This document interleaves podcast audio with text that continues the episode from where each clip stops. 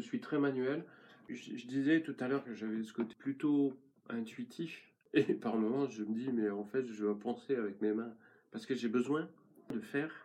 Et en faisant, et, en répétant aussi le, geste, la pensée se met euh, en action, en fait. C'est comme si, dans la répétitivité, dans le côté euh, presque monotone, en fait, des réalisations, j'arrivais à me désactiver justement de, tout ce qui tourne autour du quotidien pour être beaucoup plus en phase avec le travail, avec ma problématique, en fait, mon questionnement. Donc il y a les deux. Je crois que le, donc, l'artiste, il va mettre en place une, démarche, il met en place une écriture personnelle, c'est euh, faire un pas de côté par rapport au monde et regarder et retranscrire.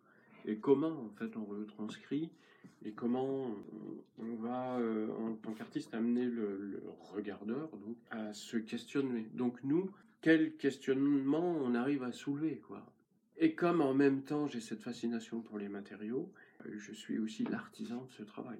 Parce que le fait de réaliser, pour moi c'est super important. Parce qu'il y a dans le geste, quelquefois on accède à une sorte de justesse. Il y a à la fois le rythme, il y a la production, mais il y a aussi la justesse dans le fait de faire. Euh, la calligraphie, on va chercher le geste juste. Euh, dans le pliage, je me rends compte qu'il y a le pliage juste aussi, qui va marquer le volume, qui va lui permettre d'avoir une tenue dans son espace. Et donc par la rigueur du pliage, peut-être par cette habileté du coup qu'il faut avoir aussi, forme d'adresse, imposer beaucoup plus le fait que c'est très très organisé.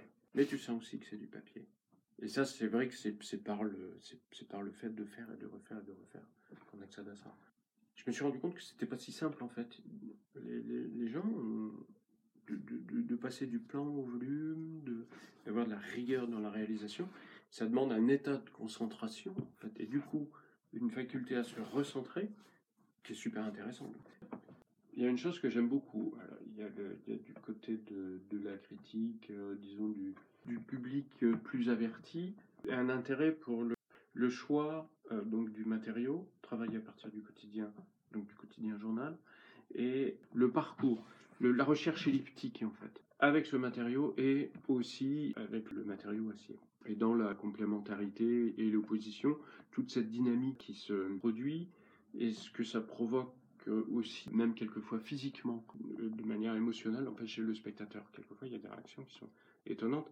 Et ça, ça m'intéresse. Comme si la sculpture était chargée d'une espèce d'aura et, et qui se passait chez le regardeur vraiment quelque chose de physique. Ensuite, peut-être une fascination pour le temps passé. Le temps passé à faire quelque chose qui sert à rien.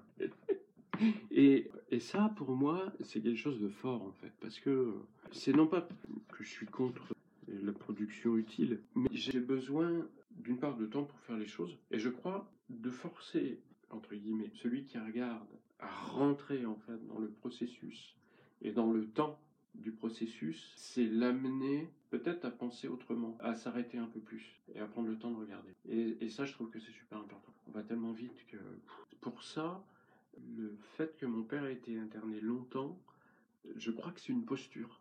Je crois qu'il y a une euh, aussi, ouais, j'essaie d'être sincère dans ce que je fais, quoi. Il y, en a un qui me disait que j'étais vachement opiniâtre, en fait. Un peu têtu aussi, certainement, ouais. Mais je pense que c'est ce qui fait aussi que le, boulot euh, peut peut-être exister. Que peut-être il existe, quoi. En fait, à un moment, je me suis imposé des contraintes. Alors voilà, je vais travailler qu'avec le journal et autour. Et je crois que cette, euh, cette rigueur, elle intrigue aussi. Après, les grandes installations, les environnements avec les origamis, là, il y a de la fascination.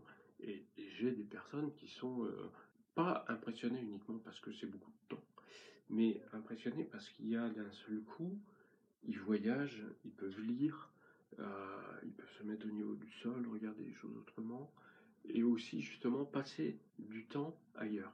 Il y a aussi ça, quoi. C'est... Du coup, il faut un pas de côté, eux-mêmes. Ça, je trouve ça intéressant.